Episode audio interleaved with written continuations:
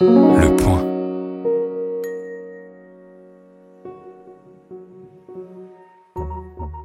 Les Contrariantes, un podcast bimensuel dédié à l'échange d'idées présenté par le magazine Le Point avec Peggy Sastre et Laetitia Stroche-Bonnard. Dans cette émission des Contrariantes, nous discutons la façon dont nos sociétés considèrent et utilisent la science. Puis nous parlons avec Pascal Bruckner de son dernier livre, Un coupable presque parfait, la construction du bouc émissaire blanc.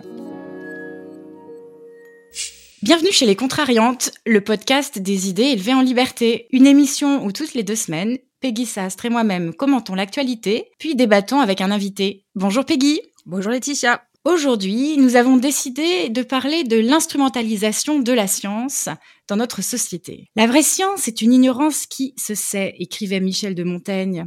Or, ce n'est pas exactement de cette façon que notre époque traite la science.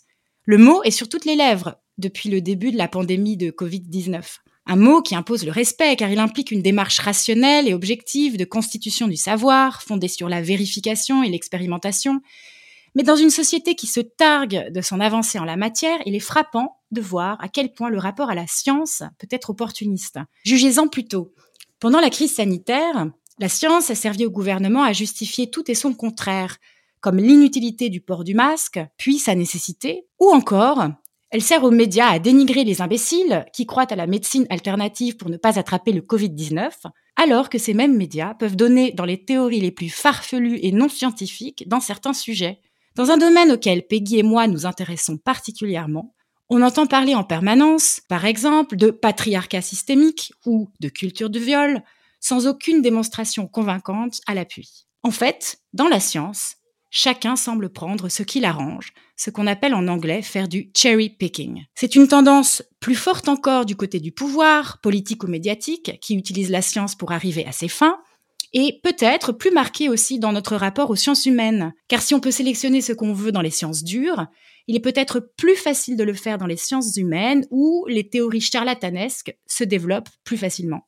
Alors je m'adresse à toi, Peggy, parce que tu es docteur en philosophie des sciences, pour savoir ce que tu en penses et te poser la question suivante. Y a-t-il pas un dilemme? Parce que la science n'interdit pas qu'on l'utilise. Alors, où mettre la frontière entre l'utilisation honnête bien qu'imparfaite, de la science et son instrumentalisation? Eh bien, c'est une formidable question. en fait, pour rebondir, euh, pour, pour rebondir ce que tu disais, ce que tu disais, ce que, ce que tu disais au tout, au tout départ, je pense en fait qu'un des problèmes antérieurs, antérieurs euh, à l'instrumentalisation de la science, c'est en fait, en fait, le trop gros, euh, comment dire, le trop grand respect qu'on lui accorde et souvent, je me fais critiquer, on dit que je suis scientiste que voilà j'accorde euh, comment dire que j'accorde trop de pouvoir à la science et tout mais en fait c'est pas du tout vrai dans, le sens où pas, quand on pratique parce que justement je suis pas je, je suis pas chercheuse je, je, je, ne pratique pas je ne pratique pas la science mais quand on, on est assez proche de son de, de son fonctionnement en gros on voit que c'est en fait que c'est un bordel, que c'est un bordel assez innommable. Et mais c'est mais c'est aussi pour ça qu'elle euh, qu'elle marche, qu'elle avance. En fait, en fait, il en va d'une du, idée reçue euh, assez assez euh, assez partagée. Enfin, tu vas me dire, c'est le principe d'une idée reçue sur le sur le sur les méthodes scientifiques.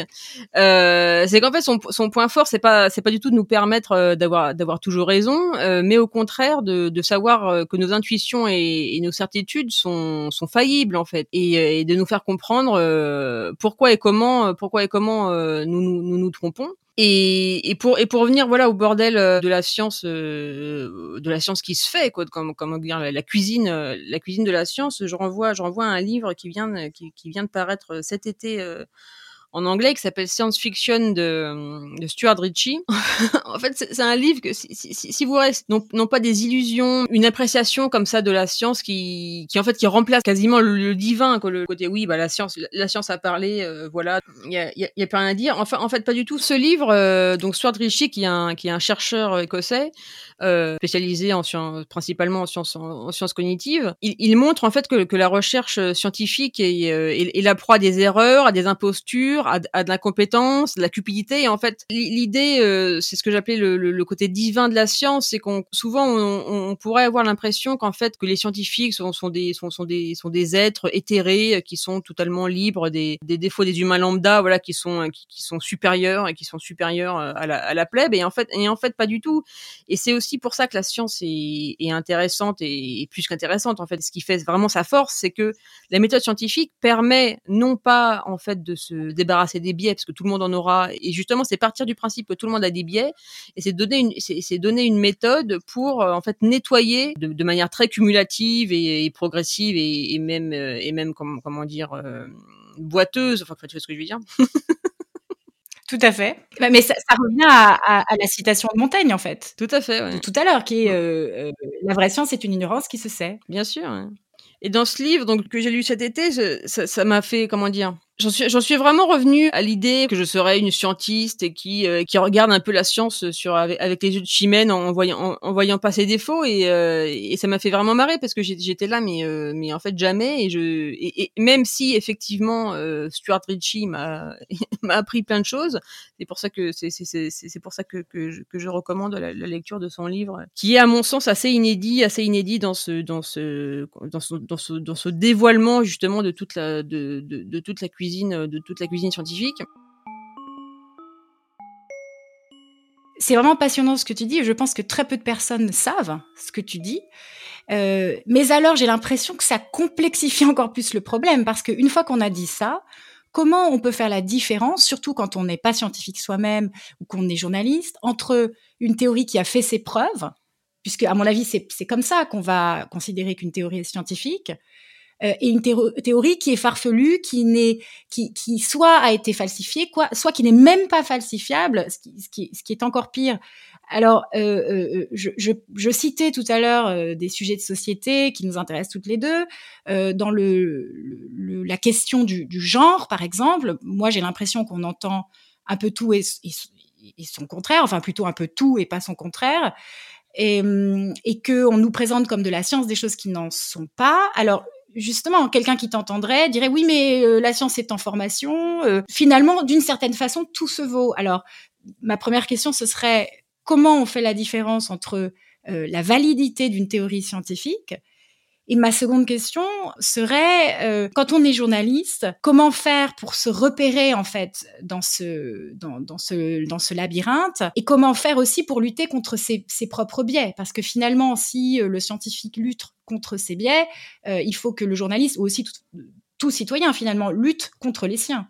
En fait, pour commencer par la deuxième question, euh, moi, en fait, dans ma pratique de journaliste, euh, ce que je, que je fais, c'est que, enfin, déjà, je, je pars, je pars des sources. Euh, je, voilà, je lis, la, je lis la littérature primaire. Je me, je me, je me contente pas des, voilà, des communiqués de presse ou des recensions ici, ici et là. Et surtout, je reste en, je reste en étroit contact avec les chercheurs, voilà, qui ont fait, qui, qui ont fait les, qui ont fait les études ça aussi, ça peut être critiquable et c'est d'ailleurs critiqué. C'est comment dire, c'est euh, on peut dire qu'il y a trop, il y a trop de complaisance, on prend trop les, les, les paroles des chercheurs pour euh, pour parole d'évangile, mais en même temps, je pense qu'en tant que journaliste, il faut avoir euh, la présence d'esprit, la modestie. Enfin, c'est plus que c'est plus que de la modestie, c'est c'est c'est pour toujours revenir à Montaigne, faut, faut, faut vraiment savoir, faut vraiment savoir son ignorance. Et, euh, et, effectivement, comment dire, balancer les coûts, les, les, coûts et les bénéfices. Oui, il y a un coût de, de, de, de prendre les, les, les paroles, les, paroles des chercheurs pour non, non pas paroles d'évangile, mais euh, dire les présenter euh, telles qu'ils eux les, les, exposent dans, dans, dans, leurs études et leurs recherches, etc. Mais moi, ce qui me, ce qui me dérange beaucoup, et c'est d'ailleurs, c'est d'ailleurs quelque chose que je fais peu, que je fais peu dans mon travail, c'est de me dire que moi, je suis à même de critiquer. Euh, de, critiquer, de, critiquer les recherches. Après, je peux effectivement, par exemple, c'est ce que j'ai fait avec le, avec le patriarcat du steak euh, sur Slate, je peux effectivement aller voir des scientifiques, euh, je peux faire parler les, scientifiques entre eux, c'est comme ça que ça se fait la science. Mais moi, je suis vraiment très sceptique, et même c'est plus que c'est plus que du scepticisme, je suis, je suis très... Euh, voilà, en gros, je, je regarde d'un très mauvais œil les, les, les journalistes qui en gros se la racontent des bunkers quoi. Mais justement, est-ce que tu peux revenir sur euh, cette, euh, cet épisode du, de ce que tu as appelé le patriarcat du steak? Parce que mmh c'est un bon exemple, en fait. Tout à fait. De ce que tu dis. Bah en fait le patriarcat du steak ça ça s'appelle pas ça s'appelle pas comme ça ça, ça, s'appelle pas comme ça dans dans dans les, dans les études. C'est comme ça que c'est comme ça que je l'ai que je l'ai surnommé. Donc c'est une thèse de Précis Touraille qu'en fait il y a qu'il y a comment dire qu'il y a un, un, point aveugle dans les recherches euh, sur le dimorphisme sexuel. Donc le dimorphisme c'est la différence de morphologie, de taille euh, entre les mâles et les femelles, qui en fait se focalise trop sur l'aspect biologique des choses et qui, et qui euh, minimise euh, et, même, dénigre l'aspect culturel. Et elle, elle fait, l'hypothèse que les différences hommes-femmes et de, en fait, de taille, hein, le, fait que les femmes soient en moyenne plus petites que les hommes, vient, notamment du fait que depuis deux millénaires, les, les hommes, euh, en gros, mangent plus, euh, mangent plus que, que les femmes, et, notamment des protéines. Et donc voilà, cette thèse est publiée au début des, au début des années 2000. Euh, il se passe après pas rien parce que effectivement, cette thèse va à l'encontre de tout un consensus effectivement biologique sur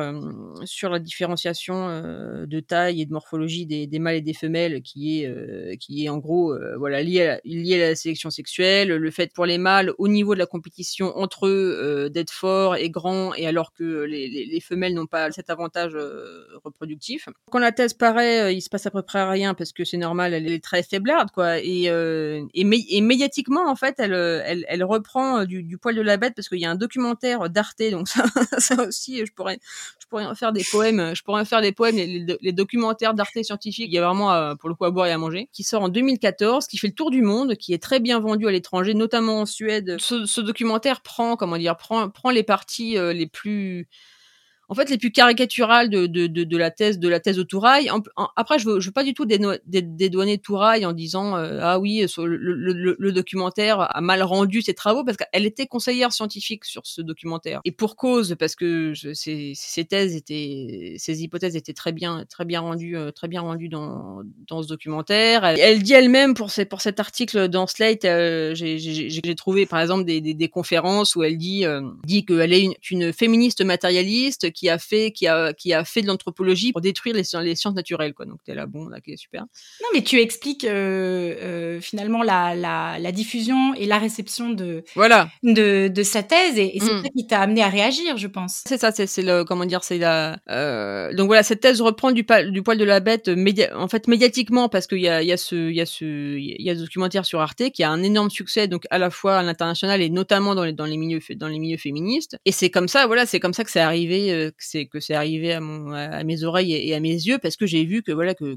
plein de gens dans les médias euh, français euh, s'excitaient dessus. Il y avait France TV, il y avait plein de ce, genre de support qui donnait en plus un, comment dire un crédit un, crédit euh, énorme à cette histoire donc là je me suis dit bon sors sors un peu pas de ta zone de confort mais sors de ce que tu fais d'habitude c'est-à-dire parler des études de manière un peu, euh, on va dire, on va dire complaisante à, faute d'un meilleur mot, mais en tout cas de manière non critique. Et là, je me suis dit bon, il y a quelque chose à faire. Retrousse tes manches et va, et va en gros, euh, voilà, voir les, voir les scientifiques, euh, leur, parler de de thèse et qui, et qui t'explique pourquoi, pourquoi et comment c'est complètement fumeux. et, et c'est donc voilà, un, un, article en deux, en deux parties que j'ai fait pour Slate. Et le premier, c'est vraiment le côté scientifique, pourquoi est-ce que c'est faiblard, etc. Et le deuxième, c'est plus une réflexion sur pourquoi est-ce que euh, pourquoi en gros est-ce que les médias ont autant mordu à l'hameçon quoi. Mais ce qui est intéressant aussi dans dans, dans ce que tu décris et dans le l'engouement euh, des gens pour euh, certaines théories ou bien le, le, rejet de certaines théories, c'est que j'ai l'impression que la, le fait qu'on qu voue une sorte de culte à la science peut provoquer un, un effet contraire, enfin une espèce de retour de bâton. Je pense mmh. notamment à, la, à ce qui s'est passé pendant la, la pandémie de Covid-19, où en fait euh, l'attitude euh, un petit peu ambiguë de l'OMS, qui a pris déjà un petit peu trop de temps pour alerter du danger de l'épidémie, et puis ensuite qui n'était pas clair sur la question du port du masque, qui a mis du temps aussi à avoir une position euh, claire euh, a euh, d'une certaine façon confirmé le scepticisme de gens euh, euh qui sont euh, déjà sceptiques ou voire voire complotistes. Et, et j'ai l'impression que ce que tu décrivais tout à l'heure, c'est-à-dire ce culte de la science, peut faire beaucoup de mal à la science, au sens où justement elle hérisse euh, les gens et, et, et, aussi parce que cette science-là, ou plutôt même ce scientisme, va un petit peu contre le bon sens à certains moments. Et je, pense que il faut aussi parfois, dans certains cas, considérer le, bon sens. je, je m'explique.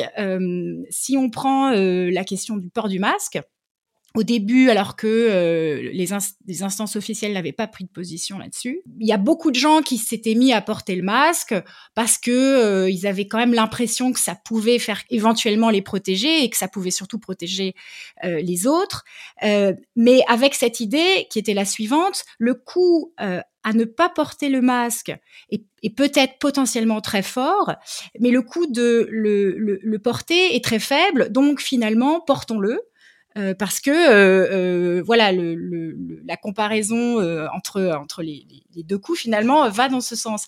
Et, c'est ça que je trouve assez intéressant c'est que parfois les gens ordinaires que nous sommes ont des réactions qui, que, que, moi je trouve très scientifiques entre guillemets mais il n'y a pas eu de validation scientifique officielle. Et donc les, les instances officielles vont, vont expliquer que c'est absurde et, et je, je, me demande comment on pourrait un, peu mieux réconcilier en fait euh, ces, euh, ces, deux positions.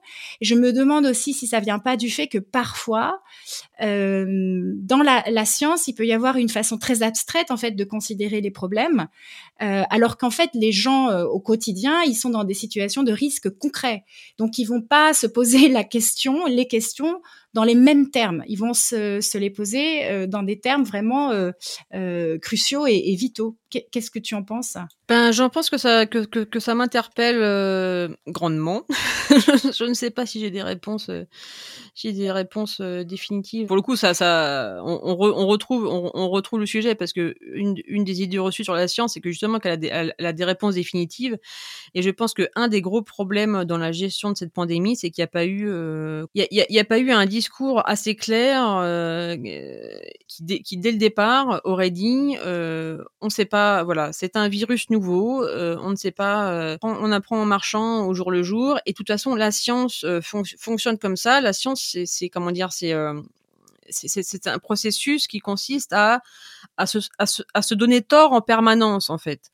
Euh, et donc oui, on va faire des erreurs, on va corriger, on va corriger ces erreurs, mais justement l'important c'est de, corriger, de corriger ces erreurs. Alors que surtout au début, euh, notamment comme tu disais avec les masques et tout, le gouvernement français s'est enferré dans voilà dans une position en gros on vous donne on vous on vous donne la vérité et euh, et avalez-la même si c'est si c'est complètement contre-intuitif pour, le coup le, le, terme de bon sens le terme de bon sens je l'aime pas et j'aime souvent et, et, et à l'inverse j'aime souvent euh, j'aime souvent rappeler cette, phrase de Dawkins dans un dans, dans un débat euh, et voilà, quelqu'un qui disait oui, est-ce que la science va contre le bon sens? Et là, il, il, disait, vous savez, le bon sens, euh, le bon sens a été a été façonné dans notre cerveau à une époque où euh, le cerveau humain n'avait que trois tâches fondamentales à réaliser, c'est-à-dire manger, baiser et s'enfuir dans un arbre au, au, moindre signe de danger. Arrêtez avec, de m'emmerder avec le bon avec le bon sens. Heureusement qu'on a dépassé qu'on a dépassé ce stade. Bref, euh, parenthèse fermée, mais sans, sans forcément parler de bon sens, euh, il y a effectivement un, un empirisme assez intuitif que euh, tout à chacun a et effectivement, euh, quand, quand vous avez quand, quand, vous avez un, un, virus qui semble qui, qui semble respiratoire, ben euh, protéger euh, ses, ses, voies, ses voies respiratoires par un masque, effectivement, comme tu disais, si ça si ça rapporte peut-être peu, ça coûte ça coûte aussi peu et donc et donc faisons-le. Et en, en, plus, je me suis je me, je me suis trompé. C'est ça, ça, comment dire pour un coup, c'est ce que je disais, pour un coup faible, ça, ça, ça peut ça, peut rapporter gros. Une des erreurs du, du, que le gouvernement a fait, mais pas mais pas que lui, hein, mais vu qu'on est en France, on va on va rester on va rester sur le nôtre. C'était justement voilà de, dire dès le départ, euh, voilà, on n'est pas là pour vous donner une vérité définitive parce que les, les, vérités définitives n'existent pas. Euh, c'est ce qu'on appelle des dogmes et euh, les dogmes c'est pas bien. euh, bah, justement, on, on, en revient, on en revient toujours, on, on, revient, on en revient toujours au début et à, et à Montaigne. Euh, c'est, on mm-hmm. sait, on, voilà, on connaît notre ignorance et on, on, agit par rapport, par rapport à ça, quoi. On fait au mieux, par, on fait au mieux par rapport à ça. Exactement. Mais en fait, ce qu'on touche là, c'est la question du pouvoir. Euh, du pouvoir politique. Et ce qui est assez frappant dans, dans, dans nos sociétés, c'est que le, le pouvoir politique semble pense se rendre plus fort euh, en euh, se plaçant sous l'égide de la science. Et, et c'est, à mon avis, c'est assez euh, inefficace, voire contre-productif. finalement, le pouvoir n'ose jamais dire qu'il a tort. C'est une constante de l'histoire politique. et en France, peut-être encore plus qu'ailleurs, parce qu'on a un pouvoir très centralisé, très vertical, très unificateur. donc, entendre le président de la République douter, je pense que ça, ça va contre toute notre histoire. Et pourtant, et pourtant, je, je, je pense que c'est en effet nécessaire, et surtout dans des temps incertains, et, une, une, pandémie, c'est un temps très incertain, le pouvoir devrait assumer de dire qu'il ne sait pas tout et voir ce que ça donne. Mais bon, pour pour avoir, euh, euh, disons, moi-même fréquenté euh, des ministères, j'ai travaillé dans un, cabinet ministériel et avoir vu de près la machine, je, pense qu'on est extrêmement loin de tout ça, parce que moi je me rappelle quand j'écrivais les, les, discours d'un ministre, donc c'était il y a dix ans, qu'il fallait faire extrêmement attention à tout ce qu'on écrivait et la moindre parole qui pouvait faire penser que l'État était faible, entre guillemets, hein, faible, c'est-à-dire qu'il ne savait pas, euh, faisait peur à tout le monde. Il, fallait toujours rassurer les Français. Voilà, l'idée c'était rassurer, rassurer, et, rassurer, ça veut dire pour le pouvoir en rajouter sur euh, sa certitude et sa, et sa puissance. C'est ce qui amène aussi euh, tous les ans, euh, quand on prépare le budget de l'État, à surestimer la croissance de l'année d'après. On sait que la croissance de l'année d'après sera peut-être 1%, 1,5%, mais on va dire que c'est 2%, 2,5%, parce que sinon, ça va faire peur aux Français. Donc ça, je me rappelle quand j'étais en cabinet euh, ministériel, j'entendais tout le temps attention, il, faut, il ne faut pas faire peur aux Français. Le résultat, c'est que pendant une pandémie, le fait de ne pas vouloir faire peur, eh bien, ça leur a fait plus peur. Pour le coup, je n'ai aucune, expérience politique et, et encore moins euh, de cabinet. mais euh, mais je, je, je, perçois totalement ce, ce, ce, ce, que tu dis et, euh, et moi en fait quand t'entends moi, moi en fait quand j'entends euh, le, genre de mantra il faut rassurer les Français en fait moi j'entends faut les prendre pour des cons quoi. Il y a vraiment un truc il ce, y a vraiment un truc nous nous nous nous sommes les nous sommes les sachants nous sommes les experts nous sommes nous sommes en gros les bergers, euh, les bergers de la nation, et, et je pense que c'est euh, une raison de voilà de, de, de la défiance générale qu'on observe par rapport aux politiques, qui peut qui peut se muer en, en, en montée du populisme, et je pense que c'est quelque chose qui n'est pas assez pris en compte par nos euh, par nos chers dirigeants. Terminons cette conversation sur euh, ces paroles contrariées et contrariantes. Et c'est le moment de passer euh, à la contrariété du jour. Je vais commencer par la mienne. Euh, alors ma contrariété du jour concerne eh bien Arnaud Beltrame. Vous vous rappelez certainement de cet officier de gendarmerie qui est décédé euh, le 23 mars 2018 après s'être substitué à un des otages de l'attaque terroriste d'un supermarché de Trèbes dans l'Aude. Alors une plaque inaugurée en son honneur en février dernier par euh, Anne Hidalgo à Paris euh, a provoqué tout récemment en fait la colère, la moquerie de nombreuses personnes parce qu'on s'est rendu compte que le texte sur la plaque se terminait par les mots suivants victime de son héroïsme. Alors, c'est une formulation assez étrange et euh, la majorité des, gens qui critiquent euh, cette plaque disent que c'est c'est un cache-sexe. En fait, il a été victime du terrorisme islamique, islamiste et pas d'autre chose. Euh, je suis évidemment d'accord avec, avec, avec ça et ça me ça me contrarie tout à fait. Mais moi, j'irai encore plus loin. Euh, je suis assez étonnée du fait qu'on puisse dire qu'on est victime de son héroïsme, comme si l'héroïsme était euh, finalement un, un, problème et quelque chose presque à éradiquer, parce que normalement, quand on est victime de quelque chose, on n'a pas envie de le rester. Donc, en tout cas, c'est une façon très péjorative de, de parler de l'héroïsme.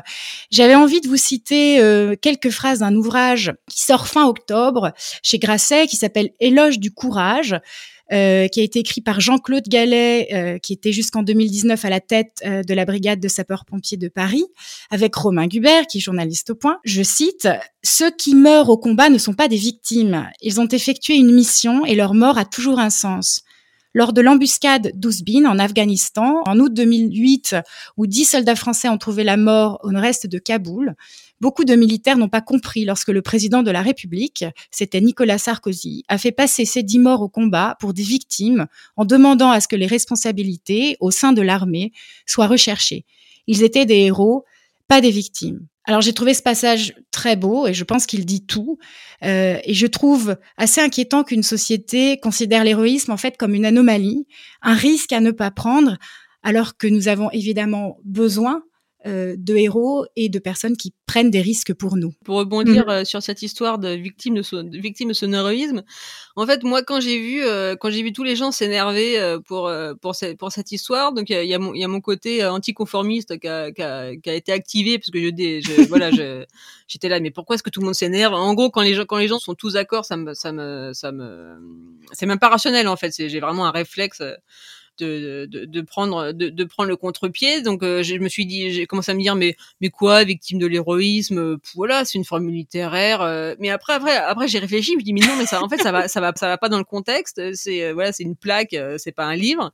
Et même victime de son héroïsme, comme tu viens de de, le détailler, ça veut absolument rien dire. Parmi les réactions euh, rigolotes qu'on a trouvées sur internet euh, à, ce moment-là, il y avait il y avait une, image, donc c'est Place Jean Moulin, donc 1899-1943, ancien préfet, victime de son refus d'obtempérer. Alors ça m'avait fait beaucoup, ça m'a fait beaucoup rigoler.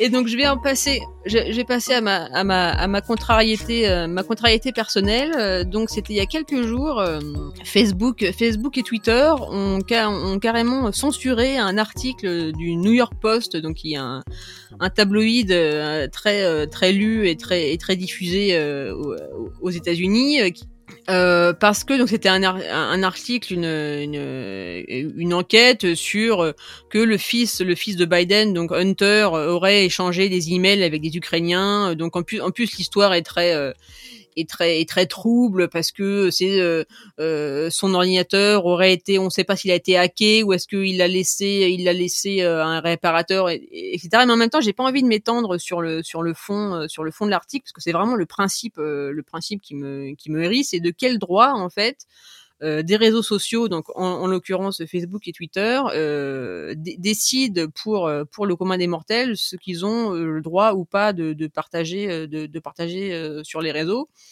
Donc ça c'est ça c'est le premier point. Et le deuxième point, c'est que ça, c'est c'est vraiment ça ce qui me contrarie euh, fondamentalement, c'est c'est en fait la connerie, la, la, la connerie du, du, du, geste de, de donc, donc de Facebook et Twitter. Ils, ils ont pas ils ont pas pensé euh, deux secondes euh, que un ça allait être ça, ça allait être repéré, donc effectivement que des gens allaient voir qu'ils pouvaient pas poster. Moi j'ai fait le test, hein, on pouvait pas on pouvait pas le poster à la fois sur les sur les timelines, on pouvait pas l'envoyer aussi en privé en message en message un message privé. Donc quand on essayait de poster, il y avait un petit message du genre oui, ce contenu a été euh, jugé euh, mauvais euh, par par nos équipes, blablabla, et dangereux. Enfin, c'était un truc tout, en rouge avec des croix, genre attention, attention, vous allez mourir. Et et, et, voilà, c'est le truc. Ils se, ils se sont pas dit, comment dire, ils sont ils sont tellement enfermés dans leur et ça, on reprend le on reprend le sujet de, du premier du, du, premier numéro de ce, podcast. Ils sont tellement enfermés dans leur bulle, ils se sont pas dit euh, voilà que des gens vont que des gens vont capter et que ça va être complètement contre-productif donc ça va faire en fait un effet un, effet, un effet ce qu'on appelle un effet Streisand donc euh, pour vraiment résumer pour vraiment résumer l'histoire en fait c'était Barbara Streisand qui avait fait euh, un événement quelconque et il y avait il y avait un journal qui avait pris en qui avait pris en photo sa, maison donc sa grande sa, grande maison euh, elle voulu interdire que ce cliché euh, soit euh, soit diffusé et, et en fait à l'inverse comment dire c'est que le fait qu'elle le fait qu'elle ait voulu interdire tout le monde l'a partagé et donc beaucoup plus de gens ont vu la maison que si le journal relativement confidentiel dans, lequel la, la, photo serait parue normalement Bref, on s'est compris. Euh, et, voilà, c'est l'imbécilité du geste. Effectivement, comment dire, comme on pouvait s'y attendre, Donald Trump a, sauté sur l'occasion parce que ça fait plusieurs mois que un de ses éléments argumentatifs, c'est de dire que les médias, les réseaux sociaux sont, biaisés contre, en fait, ont un biais négatif contre les conservateurs.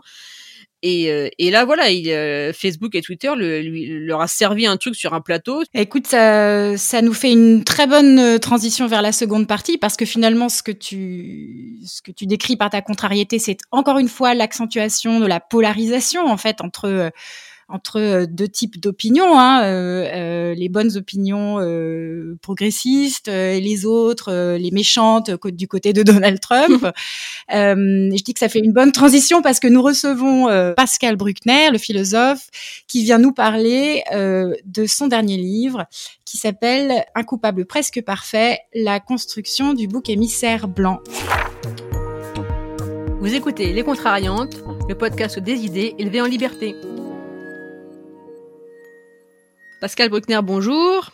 Bonjour Peggy Sastre. Vous faites partie de ces figures intellectuelles euh, qu'on ne présente plus, euh, euh, d'autant moins aux lecteurs du Point qui peuvent trouver vos analyses dans nos colonnes depuis plusieurs années, mais je vais quand même tâcher de le faire sommairement, et du moins en ce qui concerne les raisons de votre présence dans ce podcast. Donc à la mi-octobre, vous avez publié chez Grasset Un coupable presque parfait, la construction du bouc émissaire blanc, qui aborde des sujets qui nous occupent beaucoup, Laetitia et moi, et, et même j'ajouterais en ce qui me concerne, qui me préoccupe énormément, et qu'on pourrait résumer ainsi. Euh, c'est comment, sous couvert de progressisme, l'obscurantisme est en train de faire son grand retour euh, sous, nos latitudes, avec l'homme, euh, d'ailleurs si ce n'est le mâle, euh, blanc, euh, qui passe de l'archétype du persécuteur à celui du persécuté en devenant le bouc émissaire portant tous les péchés du monde. Et donc c'est un retournement paradoxal qui passe, euh, comme vous l'analysez, euh, par le dévoiement de trois nobles causes nées en Occident. Donc c'est euh, le féminisme, l'antiracisme et l'anticolonialisme. Et donc il ne fleure pas très bon, même, sans pandémie dans les parages, pour les années à venir. Et l'idée de ce livre, comme vous, le précisez, le précisez vous-même dès le départ, vous est venu l'an dernier quand, euh, quand après euh, que vous avez eu l'outrecuidance de vous en prendre à notre Bernadette Soubirou des temps modernes, c'est-à-dire Greta Thunberg, euh, beaucoup de voix se sont élevées pour vous faire taire en fait et qualifier vos propos d'élucubration de vieil homme blanc encrouté dans le passé et dépassé par les événements. Ce qui, en bon anticonformiste que vous êtes, a eu l'effet strictement inverse. Donc on a voulu vous faire sortir par la fenêtre et vous revenez par la cheminée. Et euh, donc vous revoilà sur le sur le sur, le champ de bataille culturel, donc, les culture wars, comme on dit comme on dit en bon français. Et, euh, donc je laisse maintenant euh, à Laetitia le soin d'ouvrir notre discussion en bonne et due forme. Bonjour Pascal Bruckner. Bonjour Laetitia. alors moi, j'avais une question peut-être un peu provocatrice parce que finalement, ce que vous critiquez, donc la, la culpabilisation de l'homme blanc, euh, la déconstruction postmoderne, l'obsession identitaire. Finalement, est-ce que ça n'est pas assez ancien? Euh, Finalement, ce qu'on appelle le politiquement correct euh, sévit depuis les années, euh, les années 60 et nos sociétés n'en sont pas mortes. Donc, ce n'est pas nouveau. Euh, et puis, peut-être que ça n'est pas si grave que ça. Alors, qu'en pensez-vous? Alors, ça n'est pas nouveau, mais c'est vrai que dans les années 60, il y a eu une sorte de passage de relais entre le marxisme, qui était alors l'idéologie dominante, portée par le communisme et ses différents euh, avatars, euh, du, donc le passage de relais du marxisme au structuralisme, et qui a été un peu le, le, le passage entre de, Sartre à Foucault et les polémiques qui ont lieu entre eux. Et euh, le marxisme portait encore, malgré bon, ces défauts que l'on connaît, un projet universaliste, et Foucault, Derrida, Deleuze, Guattari et les autres ont remis en cause ce que Derrida appelait le phallo-logocentrisme. Bon, C'était un mot barbare, mais on, a, on adorait à l'époque les néologismes compliqués et obscurs. Et cette, euh, cette critique de, des Lumières, de l'universalité, a franchi l'Atlantique. Euh, Derrida, Foucault sont devenus des, des stars euh, universitaires aux États-Unis et les Américains nous renvoient donc cette euh, idéologie euh, refaçonnée, remodelée selon leurs propres critères et que nous adoptons ici en France tout simplement parce que la, les, gauches, les différentes gauches sont en crise, elles sont incapables de comprendre le monde réel, ce qui explique que nous avons en France une situation étrange où le, la population euh, demande de la protection et de la sécurité, alors qu'une petite partie euh, des élites dans les médias euh, tombe dans des élucubrations idéologiques qui, évidemment, nous, nous, nous étonnent, nous font horreur ou nous font rire. Enfin, le, rire et l'horreur sont mêlés en même temps. Donc le, le, politiquement correct est quand même une attitude qui est plus récente, qui date, je crois, des années 80. Moi, j'ai enseigné aux États-Unis à cette époque-là, jusqu'il y a peu. Et la, la correction politique euh, marque quand même un tournant lorsque le projet euh, révolutionnaire ne s'adresse plus à la société tout entière, donc on n'a plus l'ambition de changer le monde, mais on a simplement l'ambition de protéger un certain nombre de minorités. Ce sont, ça peut être des minorités ethniques, des minorités sexuelles, mais c'est ça le grand passage, me semble-t-il, de l'ancienne gauche encore universaliste, révolutionnaire ou réformiste, à la gauche actuelle, qui est simplement euh, une gauche euh, antiraciste et pro-minoritaire. Prenez par exemple la, la lettre qu'a adressée Dov Alphon, le nouveau rédacteur en chef de Libération, à sa rédaction. Il a dit Libération restera euh, pour toujours du côté des pauvres, c'est-à-dire c'est les LGBT, et euh, se battra contre l'islamophobie et les différents types de racisme. Donc on a là vraiment le passage euh, enfin l'exemple même d'une gauche qui n'a plus grand-chose à voir avec la social-démocratie ou même le projet révolutionnaire tel qu'il pouvait s'incarner chez les néo-staliniens, chez les trotskistes ou les, ou les maoïstes de, d'ancienne mémoire. D'accord. Alors vous citez les, les États-Unis, mais quelles sont les différences entre la situation américaine euh, et la nôtre? Parce que tout de même, nous ne vivons pas exactement euh, euh, les, les, mêmes événements, les mêmes mouvements et, même, je, je dirais, euh, euh, la, la, même frénésie identitaire. Ah ben, la différence est énorme, c'est que l'Amérique n'a pas la, la, même histoire que la France.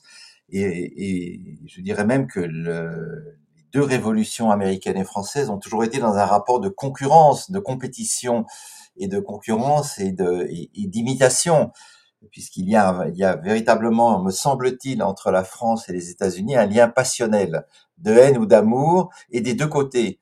Euh, et, ça, c'est intéressant. Alors, l'histoire, évidemment, n'est pas du tout euh, identique. Les Américains ont pratiqué l'esclavage sur le sol, ce qui n'a pas été le cas de la France. Ensuite, la ségrégation. Et pour eux, le, la citoyenneté américaine se définit aussi, entre autres choses, par euh, l'appartenance euh, ethnique et par la couleur de peau. Et donc c'est un c'est un casse-tête. Le, les procédures de recensement aux États-Unis sont un véritable casse-tête parce que les gens remplissent parfois plusieurs cases, leurs croyances, leur nationalité d'origine, leur euh, l'appartenance imaginaire ou réelle à laquelle ils veulent être reliés, il, là où la République française ne connaît que des individus, les États-Unis d'Amérique ne connaissent que des communautés. Et euh, lorsque l'on adapte la situation américaine à la situation française, lorsqu'on la décalque, comme le font nos néo-féministes ou nos, nos antiracistes racistes, comme je les appelle, eh bien, euh, ils commettent un contresens et ils, ils adaptent mécaniquement à notre situation des concepts nés sur le sol américain, comme par exemple le, la notion de privilège blanc. Alors, euh, expliquer qu'un blanc euh, pauvre qui gagne 1000 euros par mois ou même moins est un privilégié par rapport à, un citoyen noir qui est, qui est riche ou, ou célèbre, euh, me paraît être un contresens sociologique. Mais c'est à cela que conduit la, la notion de privilège blanc, quand on ne sait plus distinguer l'apparence physique de la, situation sociale. Justement, sur ces, sur ces notions euh, de, de, de privilège blanc, en fait, ces, comment dire, ces, ces éléments de langage euh, de, de, ces, de, de ces idéologies euh, que vous, que vous, vous critiquez dans, dans votre livre, moi j'ai l'impression en fait que la résurgence actuelle donc de cette pensée militante donc d'une certaine extrême gauche euh, s'accompagne d'une dégradation et en fait d'une uniformisation du langage. Et en fait comme si tout était était produit en série euh, par une sorte d'algorithme programmé pour effacer toute nuance, euh, tout humour et, tout, et, tout, et toute beauté. en fait, il n'y a pas y a pas de pensée non plus. On est plus proche d'une sorte de cocktail entre entre marketing et catéchisme avec justement des éléments de langage très très répétitifs. Donc comme, comme vous dites le privilège blanc c'est c'est un truc qui revient tout le temps et c'est c'est moi ça moi ça en vient à, me dégoûter en fait. À la fois cette répétition et le fait voilà qu'il y a pas il y a, pas de pensée c'est juste on plaque on, on plaque des choses euh, euh, voilà, sans, sans, réfléchir. Et je trouve que, que, que, le contraste est très net avec avec avec avec des écrits plus anciens, notamment je pense à je, je pense à Franz Fanon qui était, on, voilà, on peut pas dire qu'il était pas engagé, mais il, il, avait un véritable style, une véritable personnalité dans dans l'écriture. Et, et, pour finir, je trouve que cette évolution est, est vraiment paradoxale parce qu'on parle on parle d'une famille idéologique donc qui a débuté avec l'école de Francfort et qui qui accorde un pouvoir énorme au langage.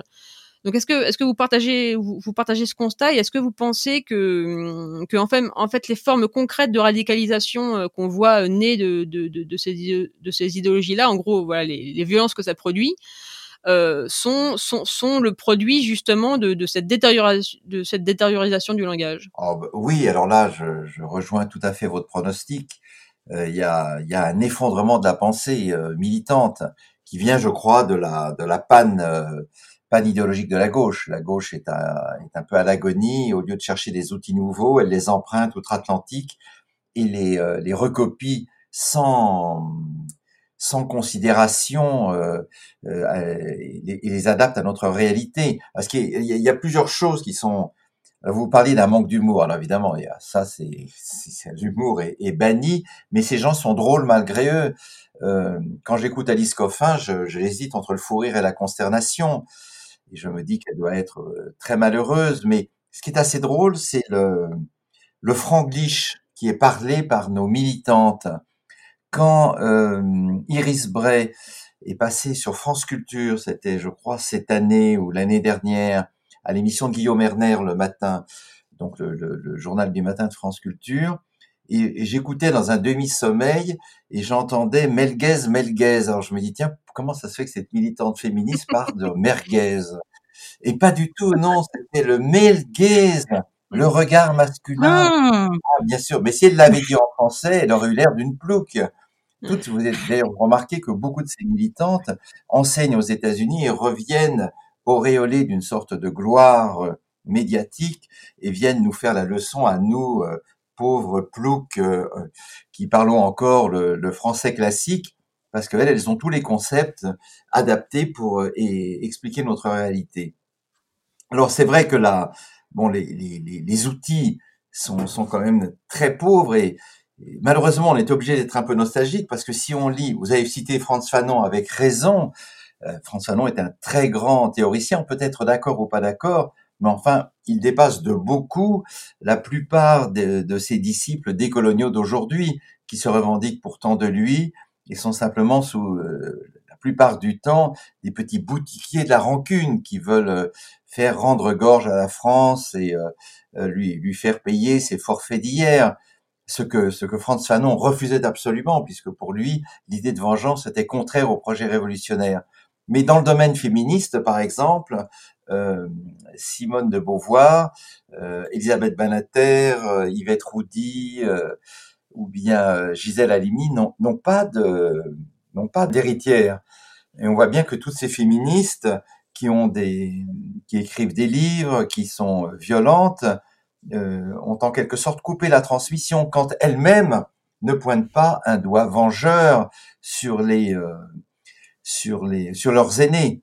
Et quand euh, des féministes universalistes comme vous-même ou comme Caroline Fourest ou comme d'autres essayent d'apporter une parole tempérée, une parole modératrice, essayent de, de, peser le pour et le contre, elles sont immédiatement dénoncées, et vous le savez, comme des collaboratrices du patriarcat.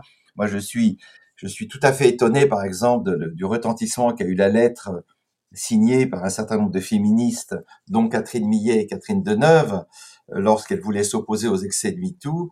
Et euh, Emma Thompson, l'actrice anglaise, a traité Catherine Deneuve de collabo du patriarcat, oubliant quand même le combat que Deneuve avait mené, euh, notamment en faveur de l'avortement. Et la simple existence d'une actrice comme Catherine Deneuve prouve la liberté féminine beaucoup plus que les vociférations des néo-féministes actuels. Mais effectivement, on a l'impression que quelque chose ne, ne, ne passe plus euh, dans les générations. Et alors, euh, on traite les anciennes générations de dépassées, de désuètes, de ringardes. Mais malheureusement, ce qui, est, ce qui paraît ringard aujourd'hui, c'est de réfléchir encore. Pascal Bruckner, je, voulais revenir euh, en fait sur le, votre mention des, États-Unis à nouveau et euh, je voulais parler en particulier des civil rights, donc des droits civiques. Euh, je ne sais pas si vous connaissez le, dernier livre de, du journaliste américain Christopher Caldwell qui s'appelle The Age of Entitlement, donc qui n'a pas été traduit en français. Oui, je l'ai et, et, qui propose une thèse assez intéressante en fait pour les États-Unis.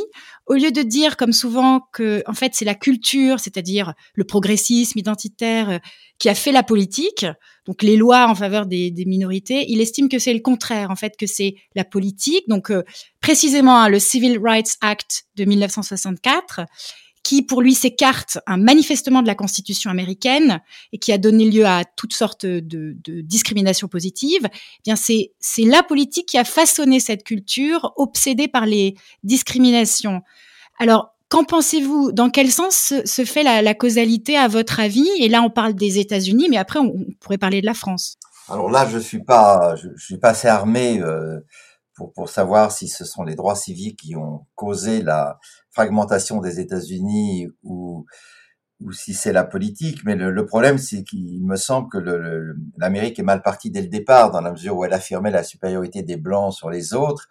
Et ce qui est intéressant, c'est que même la notion de blanc, comme l'a très bien euh, montré une écrivaine, euh, une historienne afro-américaine, Irving Painter, la notion de blanc elle-même a été l'objet d'un très long combat aux États-Unis.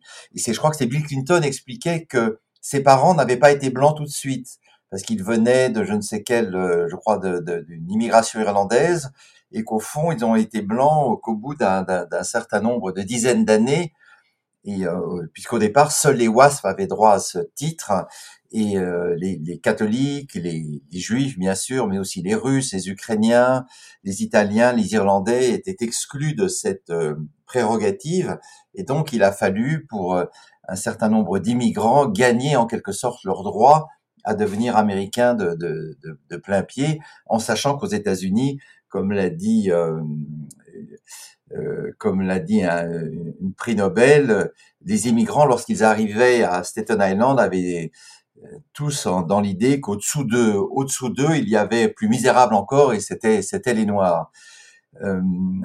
Donc la révolution des droits civiques m'a semblé à moi plutôt une révolution de type universaliste.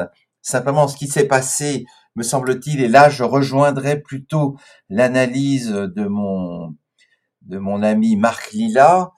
Ce qui me semble, c'est que le, le Parti démocrate a perdu euh, l'illusion d'un bien commun, la, la vue d'une d'une sorte de, de, de, finalité collective des États-Unis et s'est mis à faire du clientélisme minoritaire. Et donc on l'a bien vu avec la, la campagne d'Hillary Clinton. Euh, euh, cinq minutes pour les noirs, cinq minutes pour les homosexuels, ensuite les latinos, ensuite les handicapés, et euh, je crois que cette erreur-là lui a coûté sa, sa, son élection. Et c'est précisément ce que Joe Biden ne veut pas faire, puisque conscient des erreurs de sa euh, de la candidate précédente, maintenant il s'adresse à la classe ouvrière blanche. J'étais hier à, à, France Culture, on a diffusé euh, la, un, un, bref extrait d'une femme qui est sociologue et qui euh, a écrit un livre qui s'appelle Pauvre petit blanc, où elle expliquait avec une certaine rage dans la voix qu'il n'y avait pas de pauvres petits blancs, que les blancs étaient encore, même pauvres, étaient encore privilégiés par rapport aux pauvres des autres minorités. Et euh, son, son, propos m'a paru un peu euh, outrancier parce qu'on n'est pas dans la compétition des misérables. Euh, dans ce cas-là, évidemment, on trouvera toujours plus malheureux que soi. Et il me semble que l'intelligence d'un candidat opposé à Trump aujourd'hui, c'est justement de rassembler l'Amérique autour d'un même idéal plutôt que de la fragmenter en communauté, euh, en guerre les unes avec les autres. Pour moi, une, ligne de faille euh, importante en fait entre cette euh, nouvelle gauche et, le discours contestataire des années 60-70, dont vous avez été, dont vous avez été un, certain, un peu, un peu, un peu à porte-parole. Euh, me semble porter en fait sur le rapport à l'immixtion d'une du, autorité morale et en particulier étatique dans la vie privée. C'est ce qu'on voit avec la, la boursouflure euh, bureaucratique croissante des universités américaines, euh, mais aussi françaises. Hein, ça, ça, commence en fait où le nombre de, de, postes administratifs en charge de la, de la vie étudiante ne cesse de, de surpasser ceux du personnel dédié réellement à l'enseignement. Donc voilà, ma question c'était comment est-ce qu'on est passé en gros d'un il est interdit d'interdire à en fait il faut un flic régissant chaque aspect de notre quotidien et est-ce que on peut voir euh, ce que vous, c'est quelque chose dont, vous parlez euh, à un moment dans, votre livre. Est-ce qu'on, est-ce qu'on peut y voir un retour de bâton ou de balancier en fait face aux, excès libertaires des années 60-70, où absolument toutes les normes étaient remises en question, notamment euh, liées en, lien avec la pédophilie? Oui, c'est ce que effectivement, c'est, un renversement qu'on a eu du mal à, comprendre, à penser quand on était issu de cette famille-là parce qu'on on espérait que les, les, les, tabous allaient tomber les uns après les autres, y compris les, les, les pires, et puis euh, pas du tout. Comme a dit, euh, comme a dit l'ami, euh, son nom m'échappe, mais ça va me revenir. L'envie de pénis s'est transformée en envie de pénal. Vous savez, c'est Muret. Muret, oui. Voilà. C'est Muret qui a dit ça, et c'est très bien, c'est très bien vu. Euh, alors, qu'est-ce qui s'est passé? Ben, Peut-être qu'un certain nombre de femmes euh, ont eu le sentiment, à tort ou à raison, d'être les perdantes de la libération sexuelle et qu'au fond, on avait, on avait euh, cassé les interdits simplement pour les offrir au désir des, des mâles. Et donc, c'est ce qui explique que beaucoup de femmes se sont retournées contre les, la liberté nouvellement acquise et ont décidé qu'ils ne, ne pouvaient pas euh, permettre euh, euh, à l'espèce masculine de continuer à prospérer euh, à ses dépens. Et donc, effectivement, la, la, la vie privée est devenue tout d'un coup a, a, été tout d'un coup exposée au regard public. Mais quand on quand on regarde le, le, premier féminisme, enfin en tout cas le, le féminisme des années 60-70, on s'aperçoit qu'il contient en germe tout ce qui se passe aujourd'hui. Euh, tout à l'heure, j'ai évoqué euh, Alice Coffin, mais euh, on, on, a oublié Valérie Solanas, qui avait fondé un groupe qui s'appelait SCUM, Society for Cutting Up Men, c'est-à-dire la société pour castrer les hommes, pour les émasculer, et elle-même disait qu'il fallait en finir avec le mal au, au, phallus cruel et méchant. Et donc, toutes, ces, toutes ces voix on, se sont déjà exprimées, simplement elles étaient minoritaires. Et le, la libération des mœurs, ce féminisme universaliste, avait en quelque sorte euh, une voix prépondérante. Aujourd'hui, c'est l'inverse. Ces minorités d'autrefois sont devenues prépondérantes et quand vous défendez, comme vous le faites vous-même ou d'autres, euh, un féminisme universaliste, on vous traite donc de laquais euh, du patriarcat, pour reprendre ce mot qui me semble toujours un tout petit peu euh, ample, trop ample pour ce que nous vivons et pour la réalité de la, de la situation masculine aujourd'hui. Mais bon, ça c'est un autre débat euh, qu'on pourrait avoir également. Et donc le, le la liberté est devenue euh, aujourd'hui synonyme de liberté du, du renard dans le poulailler et on veut au contraire protéger les femmes des assauts des hommes. Donc des, des, des choses aussi simples que la séduction, la drague font désormais l'objet d'une surveillance extrême et malheur à celui qui euh, s'égare sur les chemins d'une proposition indécente. Euh, je pense à Éric Brion, par exemple, avec Sandra Muller. Sandra Muller a été condamnée grâce au talent d'une avocate euh, que je connais bien parce qu'elle a été mon étudiante, Marie Burguburu, euh, qui est d'ailleurs très active à la fois dans la défense euh, des femmes battues, mais aussi dans la défense des hommes injustement accusés. Et, euh, donc, on, nous marchons aujourd'hui sur des œufs. Et entre un homme et une femme, lorsqu'ils se plaisent et lorsqu'ils veulent se rapprocher l'un de l'autre, plane toujours l'ombre de l'avocat et du juge. Et euh, je connais personnellement des, euh, des avocats qui enregistrent, d'ailleurs je l'ai mis dans mon livre, toutes les conversations qu'ils ont avec leurs euh, petites amies et qui gardent leurs mails, qui gardent leurs SMS au cas où la relation tournerait mal, ils seraient accusés de, de gestes déplacés, voire d'agression sexuelle. Donc c'est euh, c'est une situation qui ressemble beaucoup à la situation américaine, mais euh, que je ne trouve pas, euh, pour ma part, très agréable et peu propice en tout cas aux élans de la tendresse. Oui, ce que vous décrivez est assez terrifiant quand même. Et ce que je trouve également assez frappant, c'est que finalement, là, on est en train de parler de minorités comme des victimes. Mais euh, la victime peut devenir très rapidement un, un bourreau. Et, et, et, ça me ça m'amène à, à, à, à, la question suivante, c'est qu'on présente en général les mouvements de ces minorités comme euh, ceux de, de, de, personnes qui demandent qu'on leur fasse, qu'on fasse justice, qu'on qu'on les qu'on les protège, qu'on qu'on les dédommage de certaines choses, mais ça se transforme aussi, euh, il me semble, dans un, une tentative de prise de pouvoir. Euh, et, finalement, la position de victime permet euh, de réclamer une forme de pouvoir aujourd'hui. Alors, est-ce qu'à votre avis, c'est quelque chose d'intentionnel? Est-ce qu'il y a des gens un peu cyniques qui ont compris que c'était une façon, euh, eh bien, de réussir, ou bien est-ce que c'est plutôt quelque chose d'un peu euh, euh structurel euh, Ce serait une des conséquences inattendues de la, de la méritocratie ou de la compétition, c'est-à-dire quand on n'arrive pas à trouver sa place dans la compétition d'aujourd'hui, eh bien, on essaie de la, de la prendre autrement, donc euh, en, en, se constituant comme victime. Qu'est-ce que vous en pensez? Ah, Vous avez tout à fait raison. Le, le premier qui a théorisé cette ce magistère de la victime, c'est Nietzsche. Il, y voit à juste titre la conséquence du christianisme, et celui qui a le mieux parlé de cela euh, à l'époque moderne, c'est René Girard. Et moi, évidemment, je suis plutôt un disciple de, Girard plutôt que des, grands maîtres des années 70.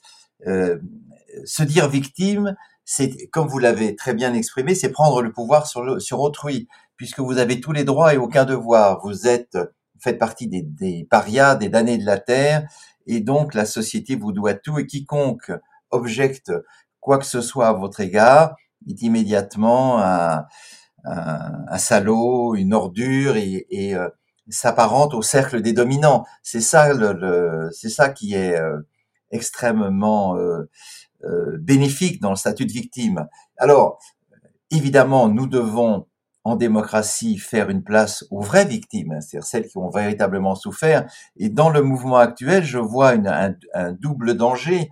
D'une part, à force d'identifier le moindre geste, euh, déplacé ou non, à un viol, euh, eh bien, on, finit par minimiser les, femmes qui ont véritablement été victimes de viol et euh, on noie le, le, ce crime dans une dans, dans toute une euh, panoplie de d'intentions euh, qu'il qu'il isole et qui finalement hein, est fini par le rendre négligeable. C'est le premier point. À force de de dire que tout est viol, euh, lorsque le viol réel arrive, il est complètement mis à l'écart. La deuxième chose, c'est qu'il me semble que dans le mouvement néo-féministe, une petite minorité de femmes, euh, très souvent homosexuelles, euh, tentent de prendre le pouvoir sur les euh, sur les sur les autres femmes et leur explique que l'hétérosexualité est un crime, qu'elle est aussi naturelle, comme le dit Virginie Despentes, qu'un enclos électrique pour garder un troupeau de vaches, et que si les femmes étaient véritablement libres, si elles étaient conscientes de leur véritable désir, elles euh, iraient spontanément vers les autres femmes et laisseraient tomber les, les hommes. Et donc la, la, la finalité de ce néo-féminisme agressif, c'est effectivement d'en finir, comme c'était le cas déjà dans les années 80-90 aux États-Unis, d'en finir avec les hommes, d'en finir avec l'hétérosexualité. Mais c'est très amusant euh, ces, façons, de voir, parce que moi, je, comment dire, moi ça, ça c'est vraiment un truc qui me, fait vraiment qui me fait vraiment rigoler. Enfin, je, rigole en général pour ces pour ces choses-là, mais là encore plus parce que c'est vraiment une négation. Enfin, c'est même pas une négation en fait. C'est un c'est une ignorance en fait des différences des, des, des différences comportementales et des, et des, différences de voilà de préférences sexuelles. Et, moi j'avais éclaté de rire. Euh, j'avais euh, avec, avec, Virginie Despentes, c'était une interview euh, chez Léa Salamé, je crois, et elle disait voilà ce que ce que ce que vous disiez. Euh, oui, il faudrait euh, qu'en en fait, en gros, dans, dans un monde idéal, toutes les femmes toutes les femmes seraient seraient lesbiennes et et, etc. C'est vraiment un discours qui, qui, qui, qui n'a pas conscience de la, de, de, de la réalité de la, de la réalité des choses et, euh, et pour être et pour être un peu un peu euh, pro, provocateur provocatrice, euh, moi ça me fait penser euh, à, une stratégie en, gros de terrorisme sexuel. C'est le, c'est, c'est, le côté genre on va, on va supprimer on va on va supprimer les mâles pour pour pour récupérer toutes les femelles toutes les femelles à, toutes, toutes les femelles à nous et ça je sais pas c'est c'est, c'est la stratégie de Boko Haram quoi. Vous avez parfaitement raison, c'est une technique de drague comme une autre. C'est-à-dire effectivement, on élimine les, le rival, mm. le, le, mâle euh, infâme, et puis on, on, prend toutes les femelles pour nous. C'est ce qu'a dit euh, notamment Alice Coffin en engageant les femmes à ne plus coucher du tout avec les hommes, mais, mais que qu'avec elles en fait. Euh, voilà. Mm. C'est, alors c'est, il me semble que justement le féminisme et, les mœurs avaient pour but d'empêcher ce type de captation, puisque aujourd'hui quand quelqu'un vous plaît, on doit lui faire sa cour on doit consentir, on doit courtiser son consentement. Mais là, c'est quasi, quasiment le l'inverse. C'est euh, arrêtez de, de, regarder les hommes et venez vous blottir dans nos bras puissants qui vont vous donner des plaisirs que les hommes ne vous auront jamais donné. Donc, euh, effectivement, vous avez raison, la, la, comparaison avec Boko Haram est, est très bien vue. C'est les Boko Haram de la de, de, de, de l'amour en 2020. Il y a une autre technique de drague aussi euh, du côté des hommes maintenant. En fait, c'est de dire qu'ils se rangent absolument du côté euh, de ces néo-féministes, qu'ils se rangent absolument du côté euh, MeToo. Enfin, moi, j'ai expérimenté ça après MeToo, où en fait, j'étais celle qui était un peu sceptique, et en face de moi, j'avais des hommes qui trouvaient ça fantastique. Euh, et moi, je pense que c'est une technique de drague. Parce que ça permet, en fait, pour un homme de, de, de passer pour quelqu'un d'inoffensif et de gentil. Oui, oui, c'est un peu ce qu'a fait Yvan Jablonka dans son livre. Euh, vous savez, là, euh, voilà, il, voulait des hommes justes, débarrassés du patriarcat, et, et il, il, explique qu'il ne faut pas regarder la femme comme un objet sexuel, mais comme, comme un être de plein droit, et que euh, il faut courtiser euh, son consentement à chaque étape du processus, euh, parce que sinon on est un, on est un infâme prédateur habité par la phallocratie. Alors, ce qui est très drôle, c'est que ça fait un peu faillot, hein, franchement. Voilà. Moi, je, ça fait un peu faillot de service qui se dit tiens, je vais, je vais me faire bien voir. Mais c'est que le pauvre Jablonka s'est fait remonter les bretelles par une féministe, je ne sais plus exactement laquelle, qui lui a dit mais on n'a pas besoin de vous, tout ça on le savait. Euh, euh, car effectivement, là, il marchait un peu sur les plates-bandes des féministes les plus radicales. Donc de toute façon, quand on est un homme, quoi qu'on fasse, on est en porte-à-faux puisque on est coupable euh, par nature d'être un homme et donc on doit aller, si j'ose dire, se rhabiller ailleurs et ne pas essayer d'emprunter aux femmes leur rhétorique outrancière. Et, euh, et Jablonka a consacré un très gros livre à ce à ce problème où il, proteste de sa bonne foi. Il explique que la femme est l'avenir de l'homme, que les femmes sont bonnes, justes, gentilles, sympathiques et que l'homme est au contraire l'héritier d'un passé lourd de, crimes et d'abominations. À pas de bol, ça n'a pas marché. Euh, ni chez du côté des hommes, ni du côté des femmes. Et personne n'a vraiment cru à, ces, à cette démonstration de bonne volonté qui paraissait un peu forcée. Pascal Bruckner, euh, c'est euh, le moment de, de conclure cette conversation. merci beaucoup d'avoir rejoint les Contrariantes. Euh, et euh, rendez-vous à nos auditeurs dans deux semaines pour le prochain numéro. Merci beaucoup. À vous deux. Merci. C'était Les Contrariantes, le podcast des idées élevées en liberté, présenté par le magazine Le Point, à retrouver toutes les deux semaines sur lepoint.fr, Apple Podcast, Spotify, Deezer et Google Podcast.